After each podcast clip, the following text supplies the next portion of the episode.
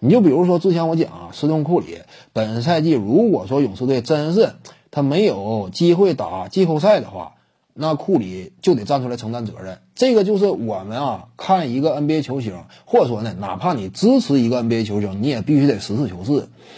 你比如说啊，再过多少年，我们总结一下目前活跃在赛场之上的这边这些这个 NBA 球员啊，他们的整个生涯履历的话，你做一番总结的话，这当中有好的也有坏的，有优点也有缺陷。比如说，你一谈到勒布朗詹姆斯，你可以讲詹姆斯功勋卓著，呃，手握多少 MVP，几个总冠军。与此同时呢，二零一一赛季那一年的总决赛舞台，如果詹姆斯稍微打的哪怕再好那么一丁点儿。热火都是有更大概率夺得最终总冠军的，他距离总冠军就近在咫尺。那一次为什么丢了？詹姆斯发挥实在太差，场均不到十八分，让人难以接受。你说这是不是詹姆斯生涯的相对来说比较难堪的一个污点呢？你也可以这么讲。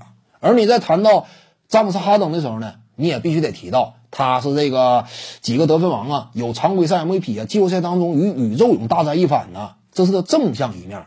哎，相对来说负面一点的呢，你也必须得提，你也必须得正视。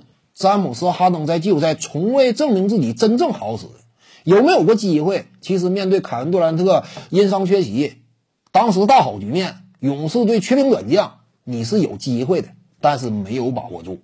你必须得讲哈登，起码就目前判断，你给他下一个定义的话，季后赛上限始终原地徘徊，没有冲过去。你甭管客观原因，因为你客观原因捋这个的话，哪有那功夫？历史有时候呢就是浓缩的，没有办法，竞技体育就这么残酷。你是胜了还是败了？你要挑细节的话，你这挑细节，你如果唠这嗑啊，没有球员有瑕疵了，对不对？你都有理由，都有借口嘛。你这个借口不行，上另一个，你怎么算呢？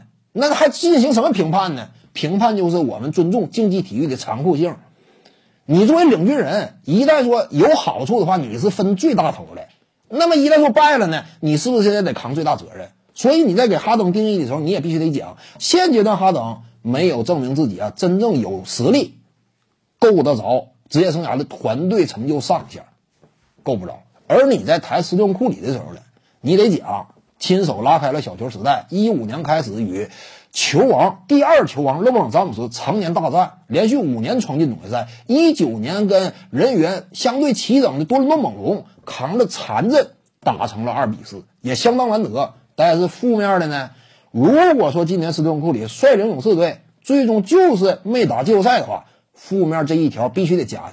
斯顿库里在二零二零到二一赛季单核领军情况之下没打季后赛，是不是个负面的？这就是负面的。任何一个球星啊，他都有正面有负面，对不对？你不可能说啊，一个球员他全是正面，那只能说你肯定是戴着有色眼镜看待的问题，不可能全是正面，有正面有负面。认可他取得的成绩，与此同时呢，正视他身上的缺憾，这才是正确的判断方式。